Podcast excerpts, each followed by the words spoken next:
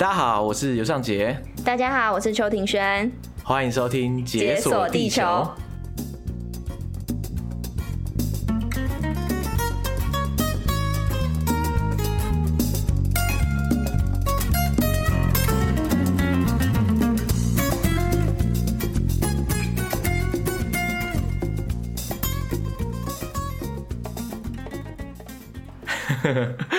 哎、欸，你知道不知道怎么讲？应应该说，在两周年录音的时候啊，那时候我就觉得，哎、欸，不是一周年才刚录完嘛。然后现在录三周年特辑的时候，我就觉得，哎、欸，两周年不是才刚录完吗？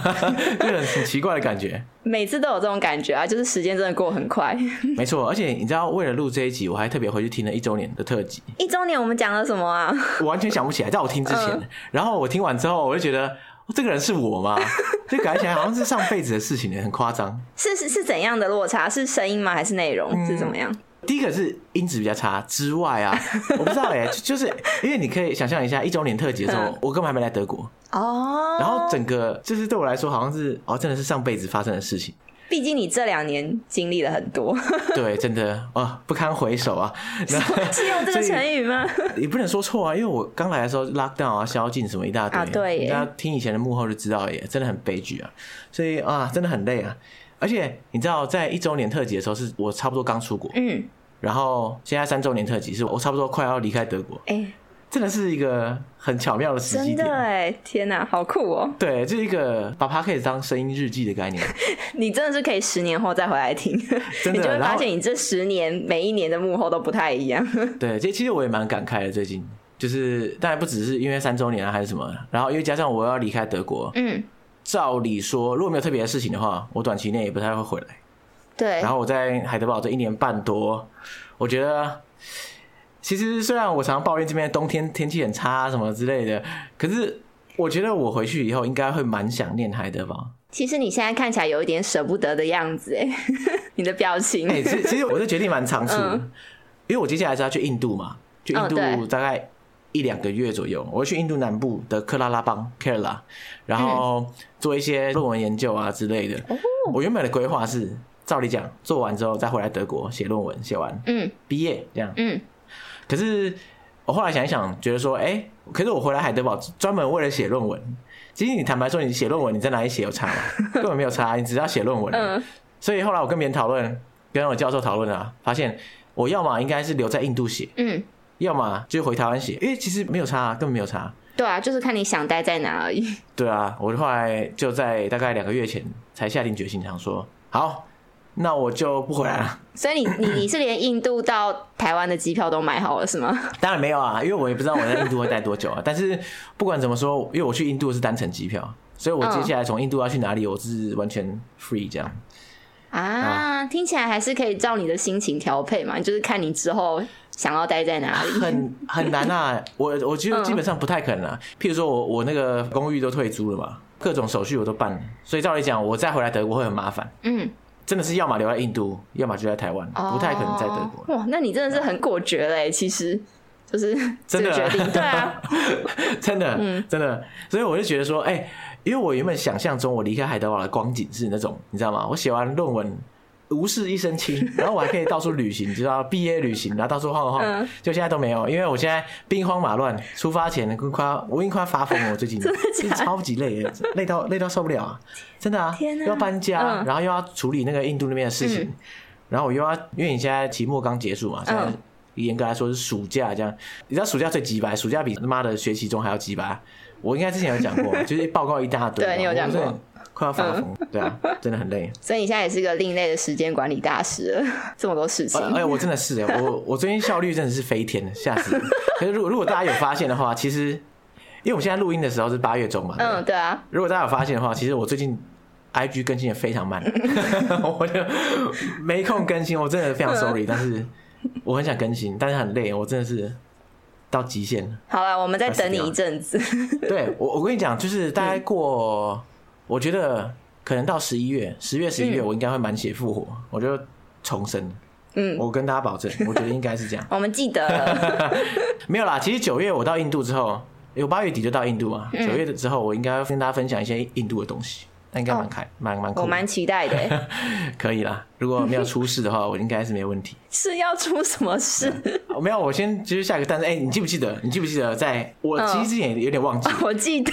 哎，你记得我在讲什么？你知道我在讲什么？你要说对啊，对，我知道你要讲什么。就是我在那个我我们不是来德国前录的那一集，我就有讲到说，我之后应该会去印度做什么一些田野调查之类的。对。嗯，然后那时候那时候我就说，哎、欸，搞不好我会死在那里也说不定啊，什么那边可能变成最后一集之类的，希望不要一语成谶这样。我们会定期关注你的动态。对，对，如果发现我都很久，就是连续三天没有更新 IG，就麻烦帮我报警。对，你现在都要透过限动报平安。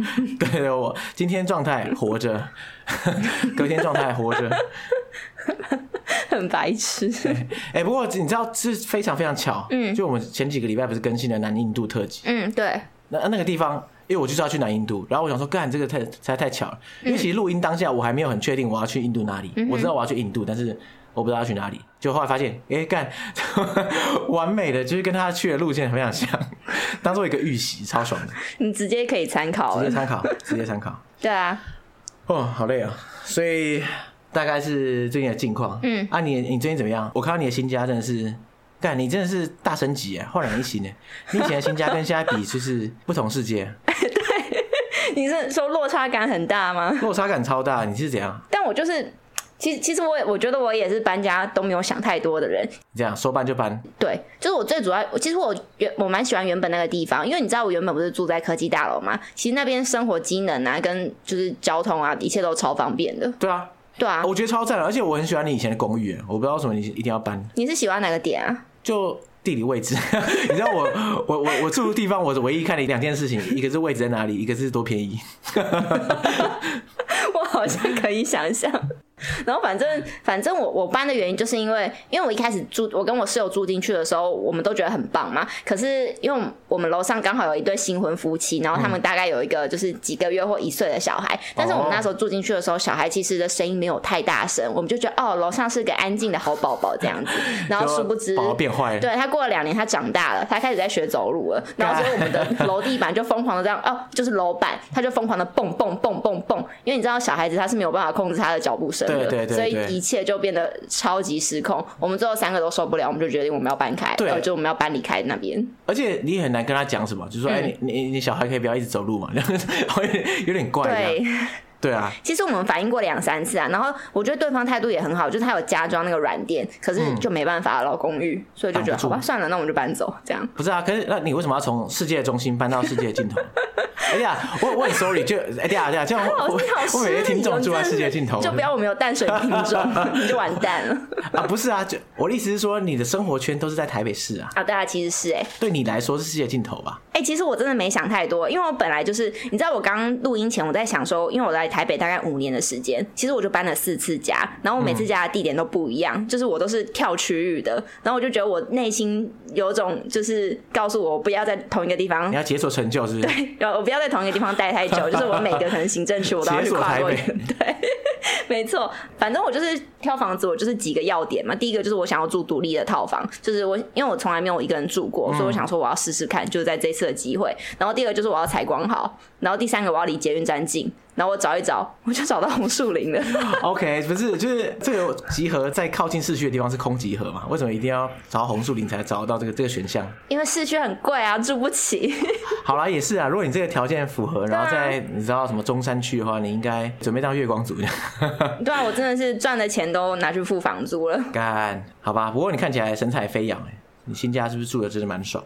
我觉得一切都还不错，但是我们家，我就是我们最近有一件很崩溃的事情，因为我我们公司原本不是 work from home 嘛，嗯，然后我们想说啊，这应该会成为一个新常态啊，所以我在找房的时候，我就也没把通勤距离这个点考虑进去，嗯，然后但是我们现在从八月开始，我们恢复了，恢复正常上班，哇，悲剧，微崩溃，微崩溃，你这样通勤一趟要多久？一个小时啊，看，那你一天要两小时通勤呢？这样说起来。哎、欸，可是其实我发现，就是我通勤时间做的事情，跟我在家做的事情其实是一样的，就是只是换了一个地点，我还是照常看 YouTube，照常听 Podcast，所以仔细想想，其实没有差。对，只是舒服程度不一样 啊。对啊，没错。OK，哇，最近是搬家大热潮，是不是？我觉得好像很多人最近搬家，可能暑假吧。对对对，像我自己的话，因为身边八月的话，很多在海德堡的朋友，不管是什么学期结束还是干嘛，反正很多人要搬家。然后我干，我自己搬家超崩溃，崩溃到极点。你崩溃的点是什么？不堪回首，因为我搬家是七月底嘛。嗯。我那时候房间里有两张沙发跟一个很大的衣柜，还有一个床架。那这个都是我跟我前室友、前房客买来的。哦。然后我想说，哦，买来之后，对啊，应该没问题吧？那那我到时候再卖给下一个房客就好。对啊。就下一个房客他说他全部都不要，全部都不要，一个都不要。那你不可以找其他房客吗？不行，因为房客是房东面试。所以房东说要他，可是他不要家具，对啊，我我没有说话的余地这样，然后我就说好，没关系，我卖给别人。然后我想说，沙发、柜子那些的，我都买超便宜。当初买的时候，可能就是什么沙发一个十块钱、二十块钱之类的欧元。然后我想说，我我卖给别人十块钱一个沙发，应该大家应该抢翻天吧？我发现没有，完全没有人要。就是我大概 po 了好几个礼拜，都 完全没有人理我。好扯哦。我一开始是主要在那些学生群组 po，嗯，就说哎、欸，我要搬家，怎样怎样怎样。后来都没有人理我，之后啊，我就到 Facebook 上不是有一个 Marketplace，对，它是一个功能嘛。我以前在台湾的时候蛮常用，我觉得还不错。然后我在在这边，我就把它 po 到 Marketplace 上面。然后结果啊，哇，邀约如如雪片般飞来，哇，超多的。我想说，哎、欸、哎，稳、欸、了稳了稳了。然后结果后来啊。一开始哦，就是跟一个人聊得很开心。他说：“我我想去拿，但是呃，我那个上班很忙，那我叫 FedEx 去拿，FedEx 快递去去你家拿，然后他把钱给你，这样。”我说：“哎，那也不错啊。”他就跟我说：“哎，我已经预约好了，FedEx 就会去拿，不过你要先缴个押金给那个 FedEx，这样这样这样。”然后我想说：“是吗？听起来很唬烂吧？我是要给东西的人，然后我要先给先交钱给 FedEx。”那、啊、跟我有什么关系啊？对啊，对啊，我就说，哎、欸，我不太对吧？然后我就上网 Google 一下，发现干这个是个诈骗手法，就是他先唬烂你，然后叫你给他押金。天哪！哎、欸，一开始我还不愿意相信这是真的，因为我很期待有人会把它拿走。然后我就跟他说，哎哎、我好像不太对吧？我。我就说，我应该不用缴押金。嗯，我还把我看到的诈骗网址贴给他。你好善良。然后他就翻，他就直接翻脸。他一定觉得你在呛他。对，他觉得我在呛他。他说：“哎、欸，我跟你讲啊，我已经预约这个服务啊，然后你不去缴押金的话，害我钱不见，我告你啊。”然后我觉得他太北了，我就把他封锁，叫他去死。哦、然后后来发现啊，嗯，Marketplace 上面大概十个人里面有五个人是这种诈骗。嗯，他只要关键字讲到 FedEx，我直接把他封锁。哦天，后来是这样。嗯，然后另外。五个人是诈骗，对不对？然后另外五个人呢，他们就会跟你约时间，正常约要来拿，嗯，然后到时间到了就不见，完全没有出现，讯息也不回，直接放鸟。我我也不知道他这个要干嘛。说实在的，因为如果说他是诈骗，他骗到什么？他想整你，我不知道他骗到什么东西，跟我约时间，然后时间到了不来，然后我觉得很非常傻眼。后来我过了一一个多礼拜，我认清到就是在 Marketplace 上是不可能。成功卖出这个东西，嗯、我觉得很奇怪。我在台湾的时候用的其实是好的，可是，在海德堡用的时候，妈，每个人都是怪里怪气，我真的不懂。我有点吓到哎、欸，因为我也觉得台在台湾用 Marketplace 很好用。我搬家的时候也是透过那个卖很多东西。对啊，我超不爽。后来我就不太靠 Marketplace，我就把它播在一些德国的什么学生社团，嗯、海德堡学生社团。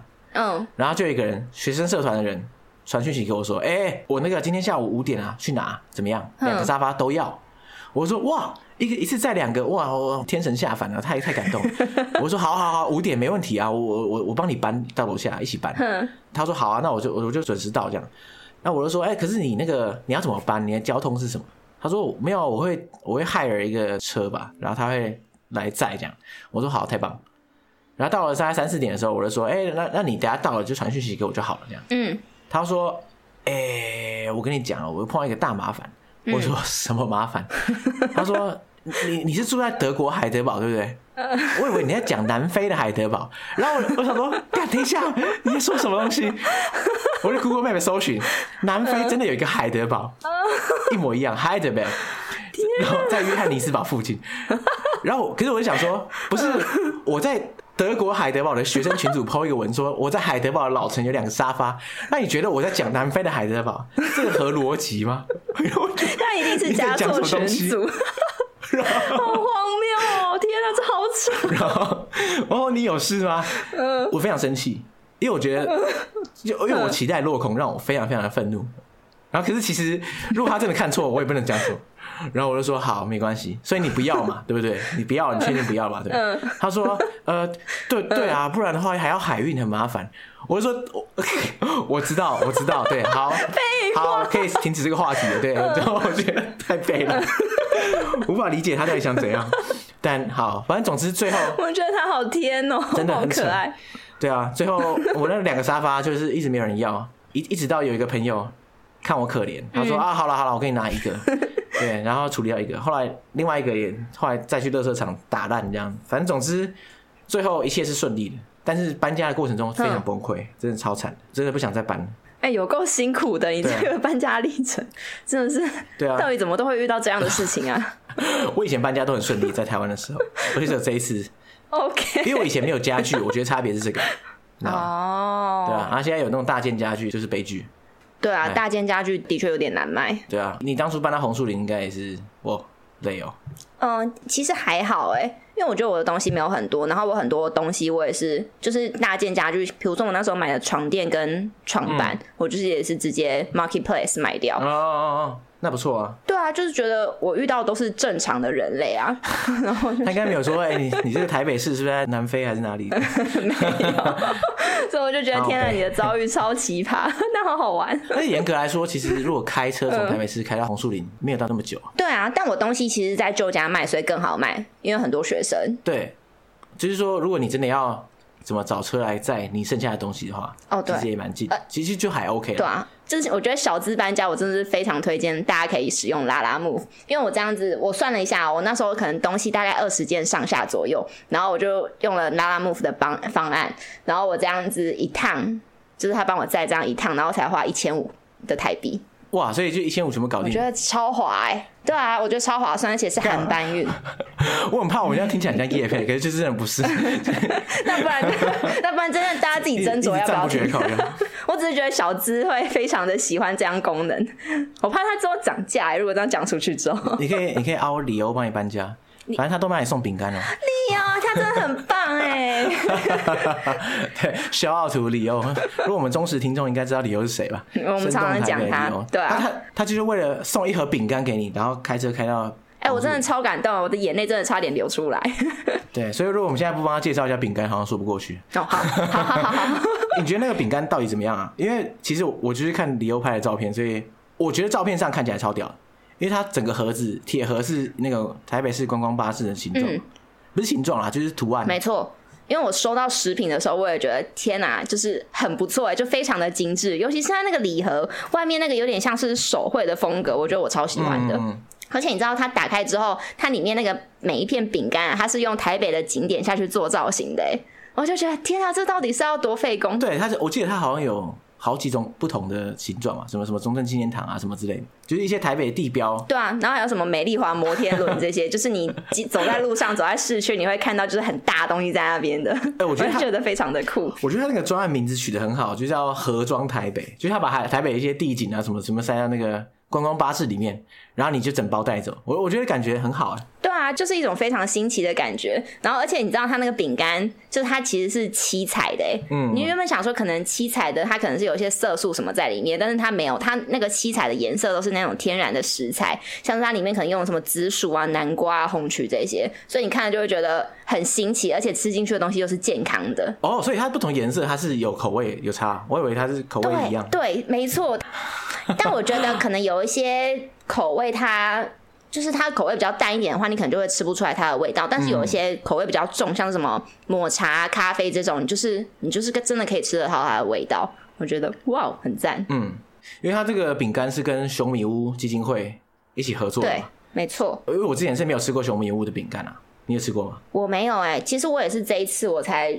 认识到熊米屋这个烘焙坊，嗯嗯嗯。就你知道，因为我也就是去查了一下这间就是熊米屋烘焙坊的一些就是背景这样子，然后他就说，其实熊米屋烘焙坊它它里面的话，它的员工其实是小鱼儿，小鱼儿它这个名称的由来，其实就是熊米屋为心脏朋友所取的称呼，嗯、然后就是希望他们每天都过得就是很充实啊，然后充满爱跟愉快这样子，然后就是有一些心脏朋友的一些基础定义啦，但我可能也没有那么清楚，但我就是参考一下他们网站。上面提供的。他又说，主要就是可能智力测验七十分以下，然后心智成熟度约莫在可能一到五岁这样子。然后熊迷屋可能设立的一些初衷，就是想要提供这些小鱼们一份支持，而不是照顾，就是还是希望他们可以有一些自给自足的能力，然后去就是供应自己生活所需这样。对，所以我看他们有做一些就是这种呃技能训练的课程。就专门提供给小鱼儿们，如果可以协助他们获得一些专业技能啊，然后因此让他们可以在职场上自力更生的话，我觉得是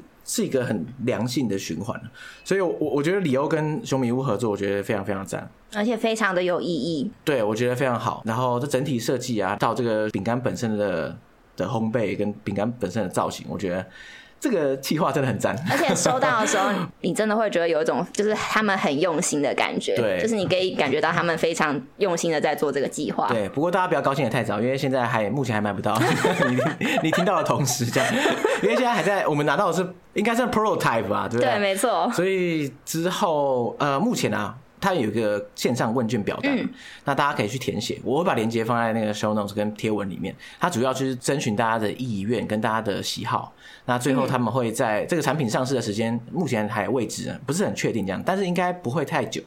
那大家有兴趣可以先填写表单，那之后如果有，反正这个东西真的上市之后啊，我一定会在 IG 上面分享，这是可以保证的。所以呢，大家可以锁定 IG，对，大家到时候一定会看到这样。感谢你哦，就是持续关注就不会错过消息。真的，千里千里送饼干，非常感人，真的是眼泪快流出来。嗯。其实我觉得就是因为嗯做 Podcast 让我认识到很多现在变得很好的朋友的人。我最近有收到很多听众的提问嘛，嗯，对。那其中有一个人就问说：“哎，你做那么久？”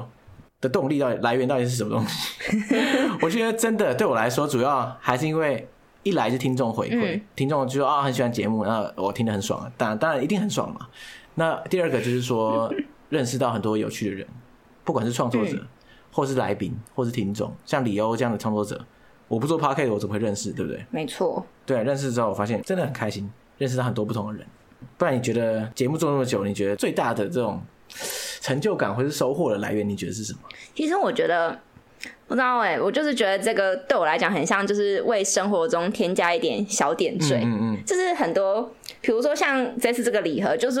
我也没有预期到自己会收到这样子的礼盒，然后还帮他们做介绍，就是我觉得我好像在为一件很有意义的事情发生。嗯、然后还有像是之前的你，你回来台湾那时候的 live podcast，我应我应该常讲吧，哦、就是这个节目就呃让我去做了很多我以前从来没想过我会做的事情。对对对，我觉得啊扩展了很多生活的样貌，嗯、而且嗯，我觉得有趣的就是啊，因为因因为节目而认识的人啊，他们就是。很多元，而且很多样性，不管是年龄的横跨的区间，或是各种行业、各各种在做的事情，都很不相同。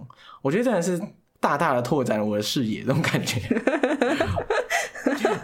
有我感觉到你整个人都被这些东西给扩张了。对，真的有这样。而且后来我为了回答这一题，我算了一下，嗯，哎、欸，我觉得我一周大概会花二十个小时在做 podcast 的事情，应该其实很惊人诶，二十小时很多，二十小时已经差不多是。半个工作了，而且你算是高效的人了，你还花二个二十个小时，所以我觉得这很长。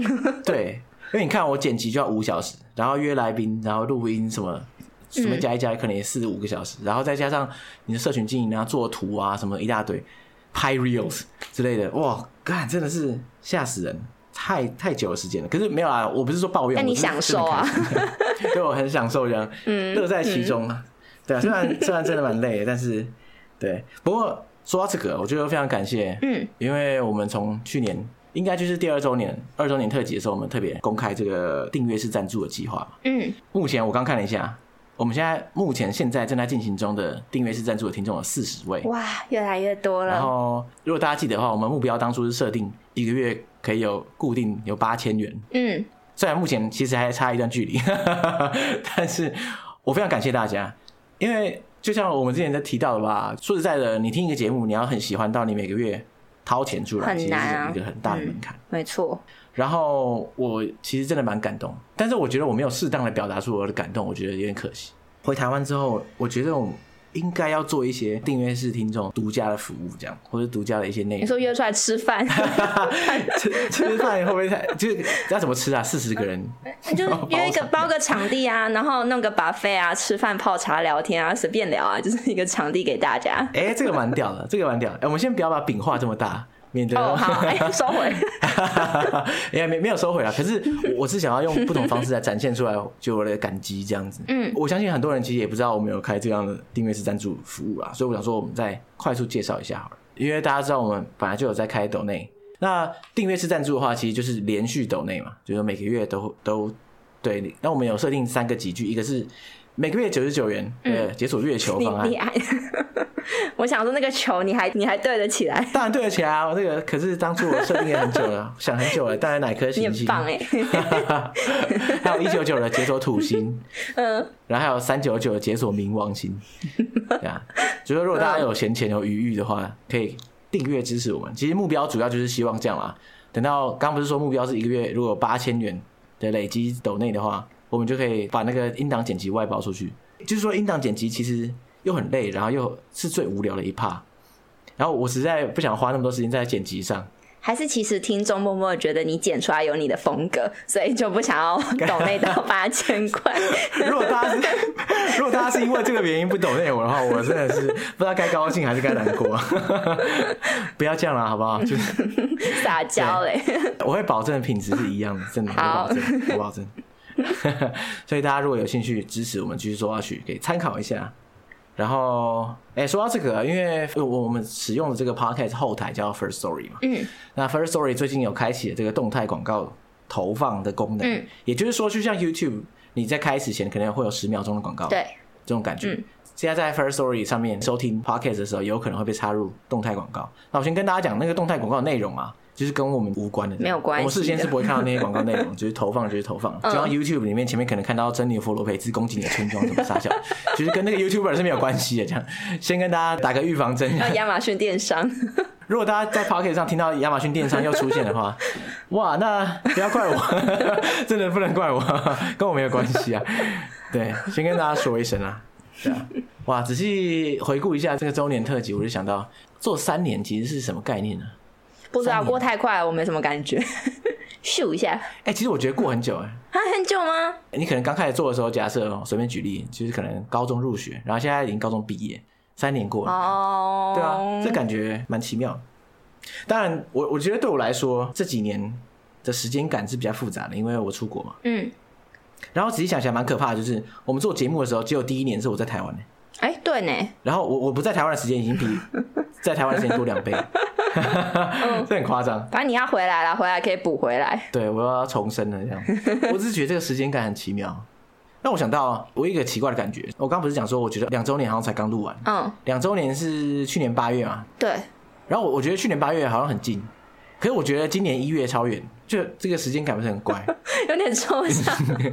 就我觉得去年八月在做的事情，我觉得好像才刚做完。然后，可是我觉得今年一月做的事情就是上辈子的事情。我觉得这个差别到底在哪里？今年一月做了什么事啊？今年一月就是冬天啊，所以就你知道吗？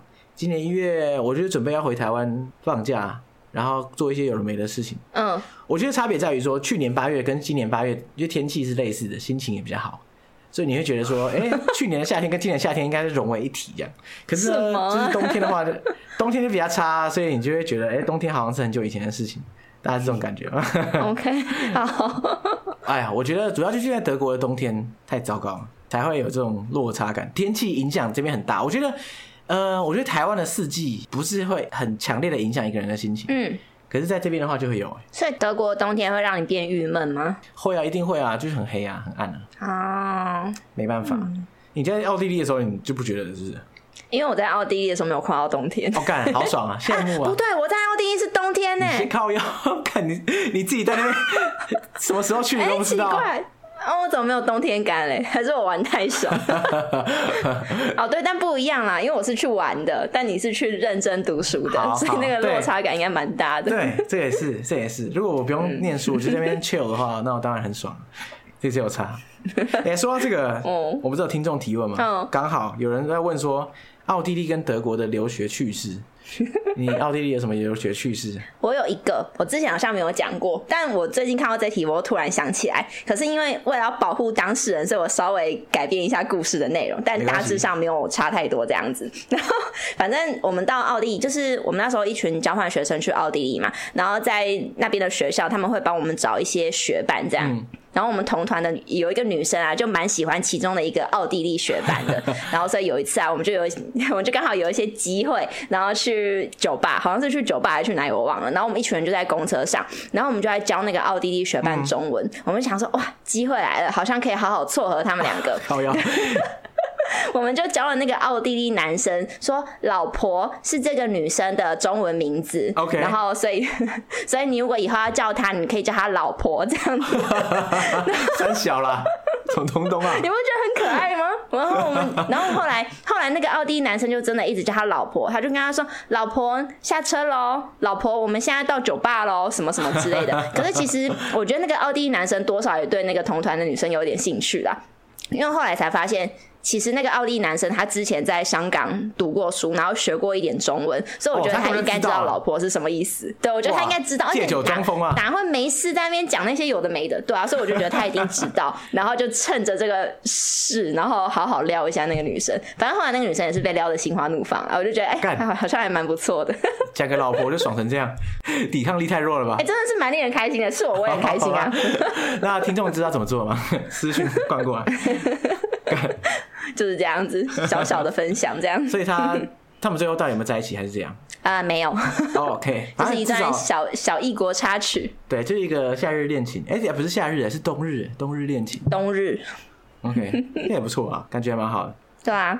嗯嗯，我我也想分享一些德国留学趣事，但是其实我们之前在幕后的时候也陆续讲了一些。其实我觉得你每次发生的事情都很有趣。对，我觉得刚那个南非放鸟仔，我觉得就可以当成德国留学的趣事。是你一切经历都超荒谬，我也不知道为什么，你可以把你的人生过成这样子。我也希望可以正常一点，但是啊，我也不知道为什么会这样。不行，正常一点，我们频道就没有东西可以说了。你要继续这样子。Okay. 好，不要太夸张，在一个范围内，我觉得可以接受。好，那我们给听众提问。嗯，他说：“哦，这个老话题，说我们什么时候要出周边？我不是跟你说，我最近去重听一周年特辑吗？嗯，然后一周年特辑就有人问过这个问题，然后当时我们还讨论的很起劲，就到现在两年过了，请问周边在哪里？没看到，行动力低下。就是你要回来面对这一切了，再等等我们这样。对，我觉得问题就是因为我人不在台湾的时候，我就看不到东西，啊，看不到东西，我就觉得、嗯、对。”啊，这样要怎么做？我我都看不到啊，只看到照片，嗯，感觉蛮差的。对啊，没错，完全懂。好，大家，我跟大家讲，等我一定会有，等到 回台湾，什么都有，要什么有什么。要不要下个 deadline？不行啊，不要 deadline，压力很大。我论文都有 deadline 了，我还那个 deadline 要几个才够？哎，好好好，先不要逼你，我们十一月再谈。对，对对，到时候好好说。嗯，好。那下面还有一个听众提问，应该说我们这些提问其实很多问题都是来自于好几个听众，我把它整理成一个一个一个主题这样。嗯，没错。有一个人说：“哎、欸，有没有那种边自助旅行边赚旅费的这种攻略啊？或者说，像我做 podcast 算不算一种副业？然后可以让我到处旅行，同时一起做 podcast 来来当旅费之类的？我觉得关于这个点，你感觉有很多可以分享。对，一来就是。” Podcast 赚的钱真的不能当什么？哎，对，这当不了什么东西。这样，这是第一个点。嗯、第二个点就是，我觉得大家现在这几年来很爱，很多人爱讲说啊，数位游牧啊，很棒啊，远端工作啊，什么什么之类。嗯、坦白说，我觉得我并没有在真的在长期旅途上，然后一边工作一边旅行。嗯，有的只有去年九月，去年九月我去中欧晃了一个月嘛。那在那个一个月一个月过程中啊。我还是有继续在做 podcast 的事情，嗯，然后还有一些我的其他 part time 工作，线上的的事情这样。嗯、但是我史上第一次在旅行的过程中带着电脑，然后那边弄弄弄这样。那你的感觉如何？我觉得很痛苦。很痛苦吗？很累，因为哦，其实巨观来看这还好，但是我就是在一个月内，我好几天晚上就要蹲在那个青旅里面的大厅，疯狂的弄东西，一直弄一直弄，剪 podcast 也好啊，做别的事也好。然后，而且我还有一次。是一整天没出门，一直在弄东西，一直弄，一直弄。嗯，那时候我在维也纳，然后我就想说，哦，我都跑到这里来，然后就在那个情侣里面疯狂弄东西，好累哦。哈，还是其实因为你那一趟旅游的目的，你就是去旅行的，所以你当你做工作的事情的时候，你就会有这样子很累的落差感。对。可是如果你一开始不要带这个假设，我我我也不知道哎。我觉得主要就是说，大家不要把它想的太美好。嗯、旅行是旅行，工作是工作的。就你你在一边旅行一边工作的时候啊，嗯，你不会真的一边旅行一边工作，就你还是会找时间工作，工作完你再旅行。你就是换了一个地点工作而已。对，但是我可我觉得我讲讲出来好像也没有很有说服力，毕竟我就那一个月而已。我相信很多大师他们应该有一些方法，但但是我不知道，我自己是觉得蛮累的，但还是蛮值得参考的。而且你知道现在很多线上课程。好超多，每天要被洗，超爆多，超爆多。嗯、然后帮助你做远端工作啊，打造被动收入啊，什么什么之类的。因为我觉得很有趣的一点就是，我我没有说他们都怎样怎样怎样。有些人的内容其实我觉得还蛮有意思，在各种不同的实用的面向教你怎么样远端工作或者数位游牧。哎，有些就是内容就比较浮夸，比较傻眼。我觉得应该说这个。太多了，那内容太多了，所以一定有好的，有坏的，这样。哦，就是参差不齐这样。真的，我发现很多人打造被动收入的方式是教别人怎么打造被动收入，你不觉得很屌吗？这是一个内循环，这超屌的。我教你怎么打造被动收入，然后我的方法是教你怎么打造被动收入，然后你再教别人，然后那个人再教下一个，哇，很屌。所以那这样要怎么识别它？好好难哦。因为我也不知道啊，那我因为我觉得有些真的很不错。啊，有些就是真的不知所云这样。但真的就是你要听啦，然后或者是听了身边的人一些口碑评价，不然你也不知道。对啊，对啊，对啊，应该说，因为通常他们会把这个事情包装的很美好。那我相信你，你说你每天都被洗版，那你被洗版的时候，是不是每次看到都会心动一次？哎、欸，我还真的买了一个课程、你刚刚沉默那么久都不敢讲话，对不 对？对，我刚刚就想说，我要不要揭露这一切？哇，那你那你买的课程你看了没？还是还躺在那个？我看啦、啊，哦，我那个是口碑很好的老师的线上课程，所以我我还我还在适应中。我觉得内容好的一定是好的，啊，只是因为现在太多这种课程，我我也不知道 怎样辨识好坏。但是我只是看到觉得有些蛮有趣的。还是你要开一个课程教大家如何做 podcast 啊？不是啊，这做 podcast 课程超多的，啊，还轮得到我吗？哎，坦白说，做 podcast 很简单啊。你上网 Google 搜寻一下，一大堆东西。可是大家就是要就是那种帮你整理好，然后一步一步一步的教学。我没有要在那边大海中捞资讯，这不就是课程卖的贵的原因吗？嗯、啊，不过，我不得不说，就是这种整理啊 Podcast 制作整理，免费的也超多。大家真的随便 Google 一下，找一大堆 懒人包，超多。好吧，那那你另辟管管道吧。对啊，我我已经太迟了，放弃这个被动收入，所以我已经失去了这个财富自由的机会。哎、欸，太严重了吧？哎，所以呢，我我又不是快回台湾嘛，对不对？嗯。我失去这个财富自由的机会，害我现在回台湾之后，我还要找房子租。哎、欸，所以你知道要租哦？对啊，我呃，不然怎么办？我又没有房子。那、啊、你要住在哪？呃，反正显然不是红树林啊。我还想说，我帮你物色一下，我们同栋有没有其他其他户邻居出租？干，我不知道，因为如果大家有听过我们幕后零八的话，就知道我以前多年来一向就是跟一些朋友一起租啊，这样。嗯。那不得不说。当初的朋友都是各奔东西的，这样，要么就成家立业，要么就买房什么东西的，就现在也不可能找他们回来再一起租房。你知道，我突然觉得有点感慨。对啊，因为我回去租房，我一定是租家庭式啊，我不可能租一个小套房，就感觉不对这样。嗯。那我以前，我们以前租房的时候都是，你要如果真的有缺人，大家就会朋友招募人力啊，说哎、欸、有没有人来一起住啊什么之类的。现在哇，这 个 找不找到人呢？你知道，如果是我同年龄的。同辈的话，大家都是你知道买车买房什么之类的，所以谁会管你这在哪里？什么一起租房啥小了？我真的不知道他怎么招募人力，看来只能招募一些年轻不懂事、那个刚出社会新鲜人才有办法收留我。你可以找李欧啊，李欧啊，哎、欸、也可以啊，李欧，shout out to 李欧，要不要一起租房？不然你睡在工作室。哎、欸，真的可可以吗？我跟他租一下，那个一应俱全啊，要起床就直接录音哎，好恐怖哦！到底是怎样？哎、欸，我跟你讲过吗？哎、欸，我忘记我们在节目上讲过，我们以前办公室啊，我在出国前的那个公司的办公室非常舒服。然后啊，我们有个同事，他上班的时候是骑脚踏车，大概骑三四十分钟，然后他觉得很远。然后来有一天，他问老板说：“哎、欸，我可不可以住在办公室里？”老板说：“啊，这可可以啊，不是这你这样你觉得 OK 吗？问题是你觉得 OK 吗？”他说：“OK 啊，因为办公室有沙发啊，然后办公室还有水可以喝啊什么。”然后老板就说：“那你要怎么洗澡啊？”他说：“没有，附近有那个运动中心，他反正要去运动，运动就可以洗澡，反正不运动也可以洗澡啊。运动中心就是这样。”老板就说：“啊，你你确定 OK？那当然是 OK 啊，澡可以洗得到，那一切都没问题，那那就好了。”他说：“好诶。”然后他就开始住在办公室里。你们老板也是很自由。然后后来就是。我有时候早上去办公室的时候，就会看到他睡眼惺忪的起床那边走来走去。我就跟他说：“哎、欸，说实在的，你不会觉得很很烦吗？就是住在办公室里，一起来看到同事进来，一起来就在开始工作，这样不觉得很烦吗？”嗯、他说：“不会啊，我就当做自己 work from home 啊。哇，这个心态一转，海阔天空啊，好正向，突破盲点啊。我想说啊，没事，当我没问。哎、欸，他真的很强哎，啊、还可以直接省房租。对啊，对啊，所以所以如果睡在里欧那边的话，哎、欸，里欧拜托算我便宜一点，求你了。对，你先问一下里欧愿不愿意。哎、欸，说到在台北租房，我就想到我我在德国租房的时候啊，离开前我把整个公寓用油漆刷一遍，我跟我室友。哇，你好伟大！不是我伟大，是不得不这样做，因为他会来检查。嗯，然后很累，很累，非常累。然后我想到我在台北租屋住了半天，从来没有刷过什么油漆，这样这辈子没刷过，就当兵的时候刷过。所以你知道，就我觉得台北的租屋环境是一个恶性循环。没错，就是你你搬走不用刷嘛，那当然你也不会特别维护它。然后所以每个人进去看那个房子就是破烂不堪。可是，但往好处想，就是它破烂不堪，所以你也不用特别 care。那你走的时候就是破烂不堪那样。其实我自己没有很介意啊，其实我觉得这样好像比较舒服，就是不用怕敲到墙壁什么的，比较没有压力。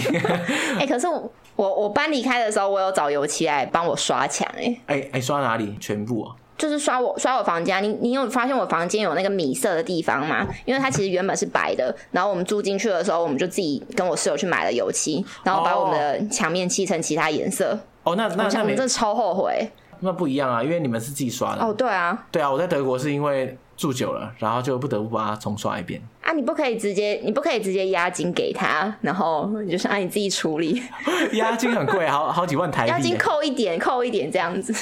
没有，因为德国你知道，只要有人工的就很贵，所以我押金如果给他算的话，他一定会跟我找那种超贵的油漆工，那我就吐血。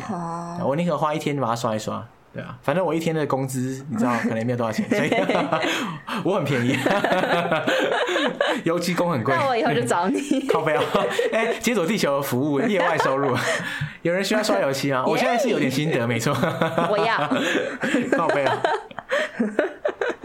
你就副业就这个啦，还想什么线上课程？对啊，反正总之我想到要回台北租，要还要招募人力啊。其实也蛮累的，嗯，也不知道我听众有没有有人有兴趣一起跟我住这样。听起来是一个很诱人的邀约，或者是有没有听众愿意就是出借沙发、客厅什么的？对，我会非常感激的。对，不过其实我也蛮期待的啊，尤其是在你在看房的时候，你会想象一下未来的生活啊这些，你就觉得哦，未来充满了美好的想象，这感觉还不错吧？如果撇开房租不看的话，对，没错。你你最近找房有什么心得？我最近找房的心得哦，哎、欸，其实我一直觉得。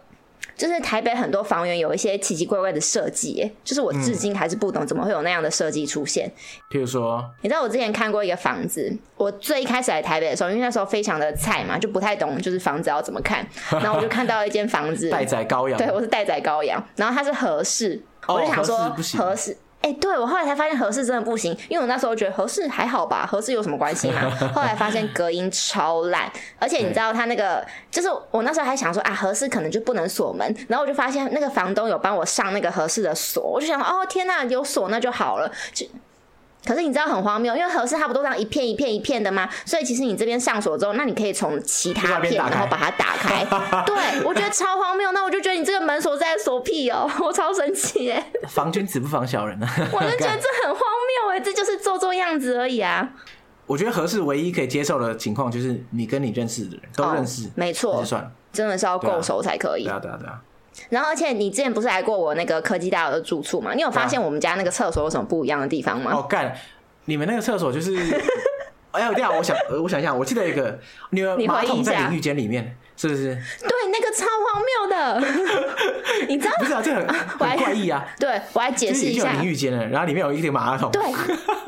对，这个真的超怪。就是我们那时候看到这件，我们想说，哇，这个厕所这么小，还可以做干湿分离哦，真的是好棒哦。然后我们仔细一看，就住进去之后，我才发现，就是你冲澡的时候，你就想说，不是都已经干湿分离吗？为什么马桶是湿的？然后就发现它的马桶跟它的莲蓬头其实在同一边，然后它的洗手台是自己隔隔在另外一边，你就觉得那这个是干湿分离在分离什么东西？它就有分离洗手台，很怪。而且你知道洗手台有一次我们在刷洗手台那边地板的时候，我们想说为什么水一直下不去？就是我们想说那个排水孔是不是堵住还是什么？我们要找出那个排水孔，然后把就把它清一清。后来发现我们找不到排水孔，它外面那边是没有排水孔的，所以它那个水只要到那个区域，它就是直接往上这样淹堆起来。我们最后是用畚斗在那边把水捞出去。这个这个有逻辑吗？照理讲，排水孔要在最低的地方啊。对啊。所以它可能原本就不是干湿分离，然后它硬要隔，然后不知道为什么隔成这副模样，看 很荒谬哎、欸！哎、欸，你知道吗？就是因为我过去租屋啊，嗯、我换过两个地方，然后都没有干湿分离，然后就这么多年来就是这样子。后来我在德国租的地方是干湿分离，嗯，然后我发现就回不去了，很 很舒服吧？回不去哎、欸。对啊，就你整个浴室都不会湿湿的。对，然后我在想说啊，如果我现在到台北租房，然后又要找到那种干湿没有分离的，好像就不太行。但可是我觉得我可能住个一个礼拜还是可以习惯了，嗯、但只是还是有点不太爽。对啊，但你会适应的，你的适应力非常的良好。好，我们让我们看下去。哎，哎，说到这个，我昨天有个有趣的事情，这个说有趣还蛮怪、嗯。什么事情？就是 就是月初的时候，不是二零二二台海危机？哦，对啊，对不对？嗯，反正这个东西在德国也爆很大，非常大。所以啊，我们我们有个同学，他就问我说。他传讯息给我，嗯，他说：“哎、欸，尚姐，你最近还好吗？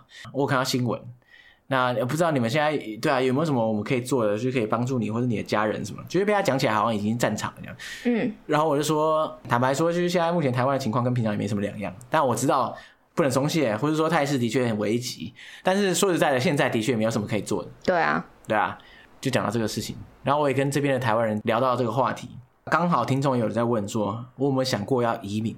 到德国或者移民到其他地方，嗯，因为刚好这个紧张的情势，就更多人可能会在想这个事情。你有想过吗？觉得你有想过移民吗？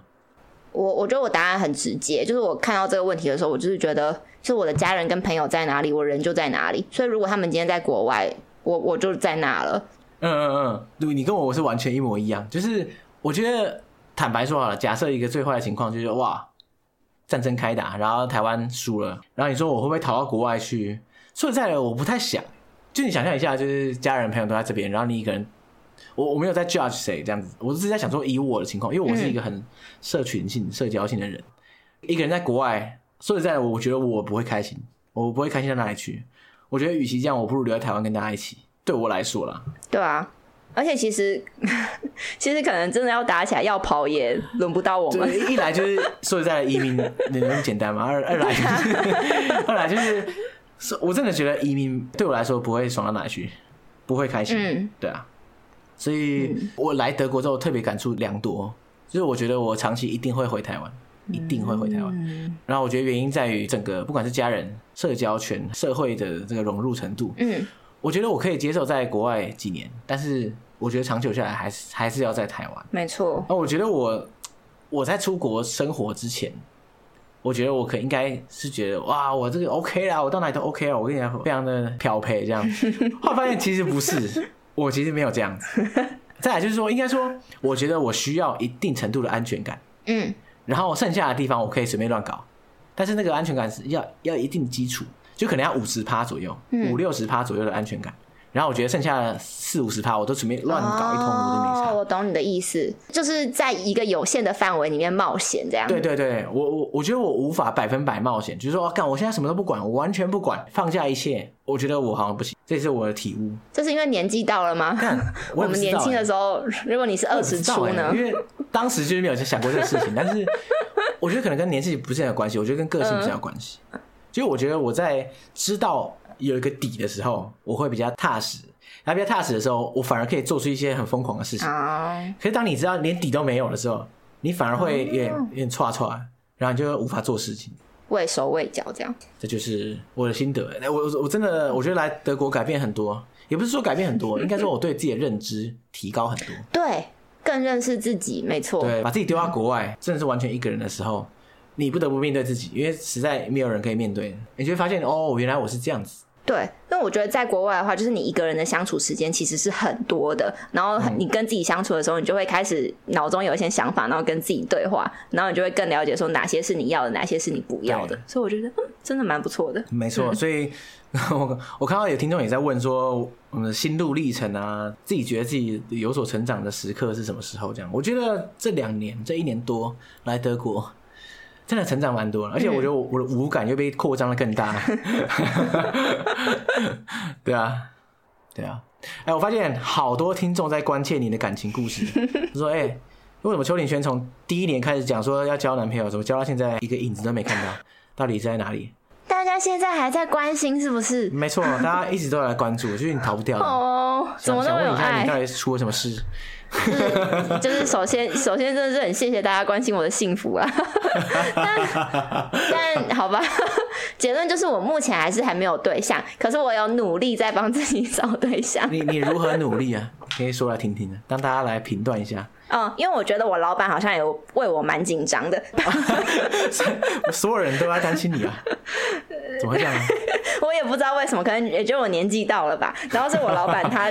最近有一个朋友，就是那，就是他办了一个联谊活动，所以我老板立马就把那个链接贴给我，然后叫我去这样子。他是一个，就是可能有一两百人的联谊活动这样子，那我就去那边认识朋友。一两百人要怎么联谊啊？就是他会办很多小游戏啊，然后让你分组啊，然后就会跟你。这一组的一些异性就是有更多的互动，然后又会随随机拆散啊什么的，然后又会跟其他组的异性有活动这样。而且我觉得他很厉害，就是他会帮你照年纪分，就是他不是随机打散，因为我们那个 range 超广，嗯、我们可能从二十出头岁到四十都有，或者或者是年纪再更大一点的，他就是就真的是照你的年纪帮你分。嗯、我就觉得哇哦，就是现在的联谊活动弄弄得这么精致吗？啊，不是、啊，那你觉得怎么样？有有 OK 的吗？还是啊？呃其实我后来遇到一件很尴尬的事情，所以我一直很想问你，就是因为我参加 我参加那个活动之后，就有一个男生后来有我的联络方式，嗯、然后其实其实我觉得我对他的，我觉得我对他就是朋友啦，我没有对他有一些就是想要进一步的感觉，哦、但是他就是有约我出去，我就想说我要去吗？就是就是如果是这种状况，你会去吗？就是如果你对对方是没有意思，可是你就觉得他真的是可以当朋友，嗯、然后他约你出去吃饭，你会去吗？我觉得看几个情况，就是你百分百对他没意思，真的就完全不会想试。嗯，然后再来就是，所以你知道他对你有意思，还是他其实你也不知道他在这样。可是如果没意思，你会约吗？就是那个联谊活动，他的目的就这么的明确。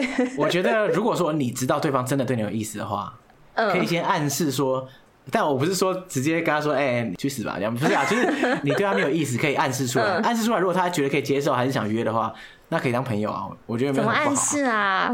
我也我也不知道哎、欸，我想一下，嗯，然 后我也不知道，是不是很难？不是啊，因为我没有这种情况啊。哦，好吧，反正我那时候想说我要去还是不去，但是我后来想说算了，反正我就是当。认识新朋友啊，我就还是去了。那我就想说，我也同时也看看我自己是不是会改观的人。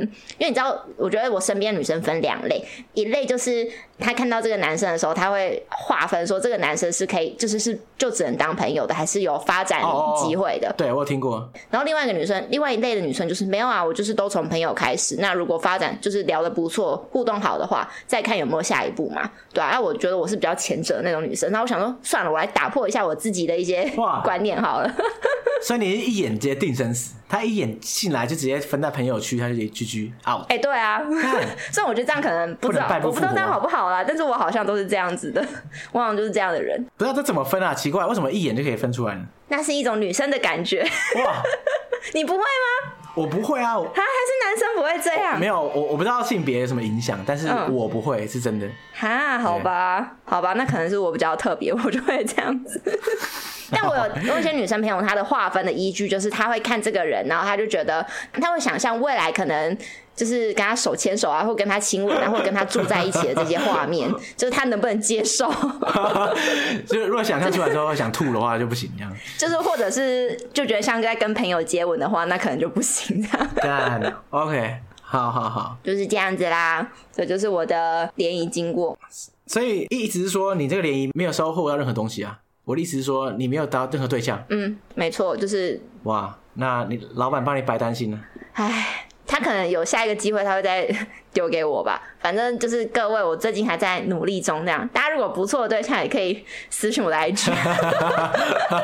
很白痴哎、欸！把你把你 IG tag 在贴文下面，大家多多介绍。太赤裸了吧？好哇，是想不到我们的三周年特辑就以这个来做结尾。以你的对落空的感情来做结尾，哎、oh.，真惨。反正我觉得好像前几集某一些幕后好像也是这样。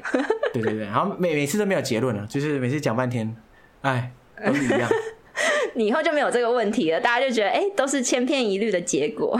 哎，拜托你来点新的花样，不然我们下次我我不知道话题要讲什么。